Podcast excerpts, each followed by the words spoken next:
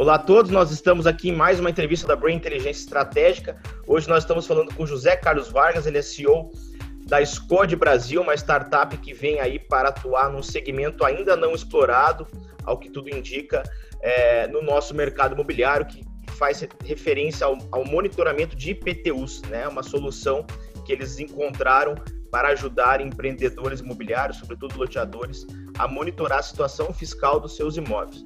Zé Carlos, obrigado aí pelo, pela participação, pelo aceite bater o papo com a gente no nosso canal.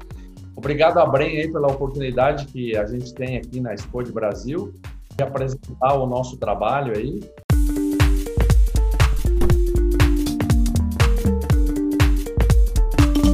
José Carlos, para começar, se puder contar em poucas palavras a história da Scott, onde iniciou, como, qual foi o gatilho é, para vocês pensarem em empreender, né? Qual, qual que foi a história? Vocês já, vocês já atuavam no mercado imobiliário em alguma outra frente? Como, como funciona? Basicamente surgiu da seguinte maneira: eu atuo já há 18 anos numa outra empresa como fundador e, e CEO é, de uma empresa de tecnologia da informação para a área jurídica, né? E nós estamos situados aqui em Londrina, no norte do Paraná, e eu estava fazendo um curso antes da pandemia, quando a gente fazia curso né, presencial. Tinha aglomeração? É, a gente estava fazendo um curso aqui na cidade vizinha aqui de Maringá, e uma presidente aí de uma empresa grande aqui de Londrina nos procurou e apresentou essa dor do mercado imobiliário que é o monitoramento do IPTU. Hoje as loteadoras, construtoras, imobiliárias que repassam o IPTU para os inquilinos é, pagarem, não tem como monitorar o pagamento desse IPTU. Então eles ficam a ver navios e suscetíveis aí às penalidades do mercado, né? Os, os, os, os adquirentes, os compradores dos lotes, os inquilinos que alugam os imóveis que precisam pagar o IPTU, eles têm, são inadimplentes algumas vezes, né?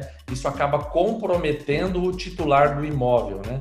Então, basicamente, surgiu disso, né? Ela conversou com a gente, ô José Carlos, você não tem aí um sistema para monitorar o pagamento de IPTU nas prefeituras? Eu falei, ah, nunca ouvi falar disso tal. E na segunda conversa, depois na terceira conversa, eu fiz uma reflexão, olha, de, realmente deve ser uma dor do mercado para ela falar comigo três vezes.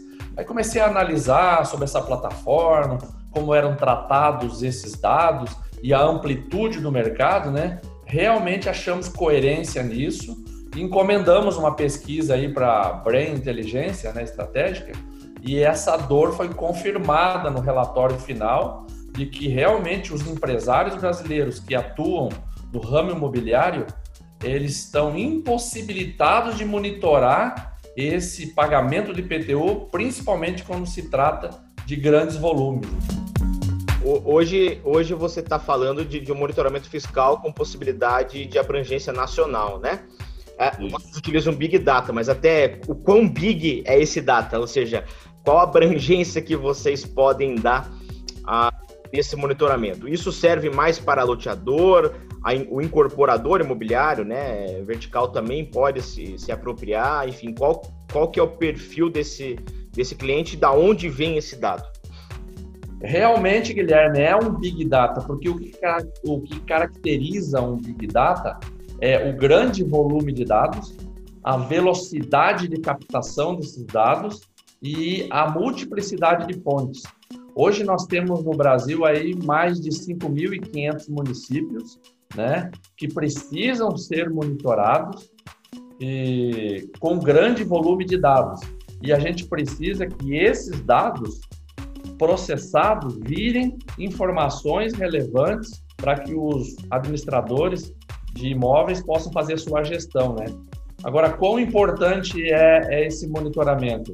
O gestor de imóveis, que tem um grande volume de imóveis, ele não consegue administrar isso, ele não consegue fazer essa gestão se não tiver essa ferramenta da tecnologia, sem prejuízo na organização do trabalho, é, prejuízos financeiros, administrativos, etc.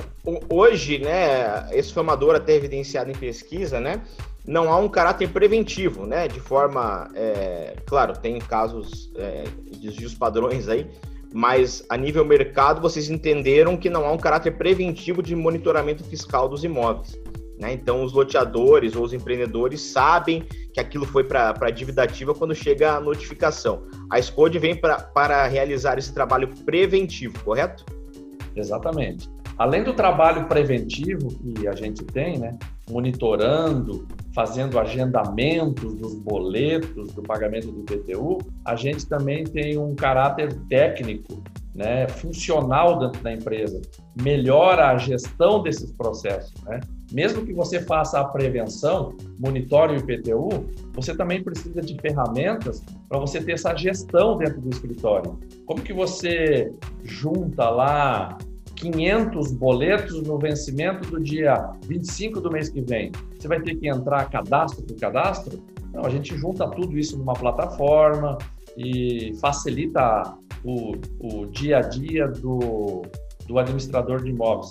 A gente estava vendo uma pesquisa, uma entrevista da Brain aí com o professor Pitt, que ele tem aquele módulo lá do. Ele trabalha no o fundador do Lean Institute, né, que trabalha sobre o desperdício, né? E ele fala, ele dá assim algumas, é, ele dá alguma discriminação, ele faz uma análise do que que é o desperdício, né? O que que é o desperdício na construção, o desperdício na gestão dos imóveis e, e às, às vezes as pessoas têm uma noção errada do que que é o desperdício. E ele caracteriza dizendo que todo o desperdício é aquilo que foge do processo e onera a construção, onera a gestão. Então, processos administrativos, financeiros e de controle também geram desperdício né, na, na, na situação do empresário. Vocês propõem, portanto, a concentração de diversas informações sobre o imóvel em um só local. Né? Então, aquele, aquele loteador, vamos pegar vai pegar a carteira de imóveis deles, que está ainda em estoque ou já foi repassado para um, para um comprador, mas ainda não, não foi é, transferido esse imóvel, né? E faz a gestão é, mensal, correto? Isso, mensal. É, e nós avançamos, Guilherme, um pouquinho mais. É, quando a gente entra no negócio, a gente começa a sentir quais são as derivações dessas dores, né? e nós passamos a monitorar não somente as prefeituras com referência ao IPTU, mas também nós começamos a monitorar o judiciário. É, um dos nossos, é, nossos clientes fez a seguinte inferência: vocês sabem quando um imóvel ele, ele sai da dívida ativa e vai para a judicialização? E nós ficamos com aquela questão em mente e fomos pesquisar no mercado, realmente as prefeituras, elas não informam, olha, você estava com seu imóvel em dia, depois você ficou em atraso, depois você foi para dívida ativa, esse, na dívida ativa parou, ali na dívida ativa parou. Quando o imóvel, aquele processo do imóvel vai para a procuradoria da prefeitura, ele vai para a judicialização. E ali no site da prefeitura, no sistema da prefeitura, não informa, ah, seu imóvel foi para o processo tal. Então a SCODE passou a monitorar também, através de uma outra expertise que a gente já tinha, todos os cartórios distribuidores da justiça brasileira. Ou seja, saímos das prefeituras e fomos para o judiciário brasileiro. Isso já foi, uma, foi uma pivotagem, vamos chamar assim, quando vocês foram ao mercado entenderam que isso também era uma dor complementar à dor central de proposta de valor de vocês. Exatamente. Então, se você olhar na, no sistema da prefeitura, você olha, olha, o imóvel está em dívida ativa, mas na verdade ele já passou da, de, do processo, da fase da dívida ativa e já foi para a judicialização. E esse módulo aí que a SCODE oferece de judicialização, ele tem uma precocidade na entrega das informações. O, vocês sabem que o cartório distribuidor é o, é, o, é o órgão da justiça brasileira que recebe o processo e lá onde que o processo tem aquela fase da autuação, onde ele recebe aquele número grande do CNJ, e a pessoa que está devendo, a empresa que está devendo, vai receber essa notificação cerca de 45 a 60 dias depois. E a SCODE tem uma proposta de entregar essa notificação de que aquele imóvel virou processo no prazo de um dia. Então, ali, o proprietário da, da loteadora, da imobiliária ou da construtora, ele consegue fazer um acordo na justiça antes mesmo de recolher aquelas taxas do processo, FUNREJUS, é, valores referentes ao oficial de justiça, ele consegue um valor menor para fazer o acordo na justiça, otimizando o processo e diminuindo as custas, né? E evitando aquelas surpresas lá de bloqueio judicial, bloqueio de contas bancárias, etc. José Carlos, em termos de tecnologia, vocês são uma, vocês são uma, uma solução tecnológica, né? A, a, além de tudo. O que está por trás em termos tecnológicos, em termos mais técnicos, né? É, como que vocês lidam com uma quantidade tão grande de dados? Qual, qual o que, que você pode é, nos falar de forma mais didática, obviamente, é, que a Scode se apropriou de tecnologia para prover dessa solução? Olha, a tecnologia para fazer o monitoramento dessas prefeituras, da base de dados, dos bancos de dados das prefeituras, é uma tecnologia muito robusta. Só para você ter uma ideia, nós não conseguimos desenvolver nem processar esse volume de dados dentro do Brasil, certo? É, nós precisamos fazer isso fora do Brasil por questões técnicas, algumas a gente não pode revelar, mas não tem nada de ilegalidade, é uma questão de segredo profissional. Mas nós processamos dados com grande volume e nós conseguimos fazer isso somente fora do Brasil. E envolvemos basicamente dois países, né? Porque o conceito de, de pesquisa o conceito de processamento utilizado no Brasil inviabilizou para nós em termos técnicos. Não foi nem financeiro, nem foi de, de, de, de outro, outra ordem, mas tecnicamente foi impossível fazer esse processamento, esse monitoramento dentro do Brasil. Tivemos que trabalhar com data center nos Estados Unidos para poder atingir os nossos objetivos com esse volume de dados. E a tecnologia utilizada, inclusive no site da Scode, a gente fala, é uma tecnologia que foi trabalhada nos grandes centros de processamento de dados de tecnologia do mundo. Já, Carlos, já caminhando aqui para a nossa parte final, perguntas que a gente tem feito para todos os entrevistados até como forma de tirar uma leitura mais geral. É, na tua leitura, ao que se deve esse aumento exponencial de PropTechs e Construtex, né, de, de, de, soluções tecnológicas para o mercado imobiliário? Ao que você acredita isso? A gente acredita, Guilherme, que a tecnologia ela é imperativa para nós hoje. Aqueles que não utilizarem tecnologia, aqueles que ficarem naqueles processos manuais, é, eles vão ficar para trás.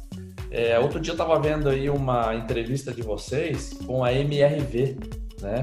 Uhum. A MRV está indo para o primeiro mundo.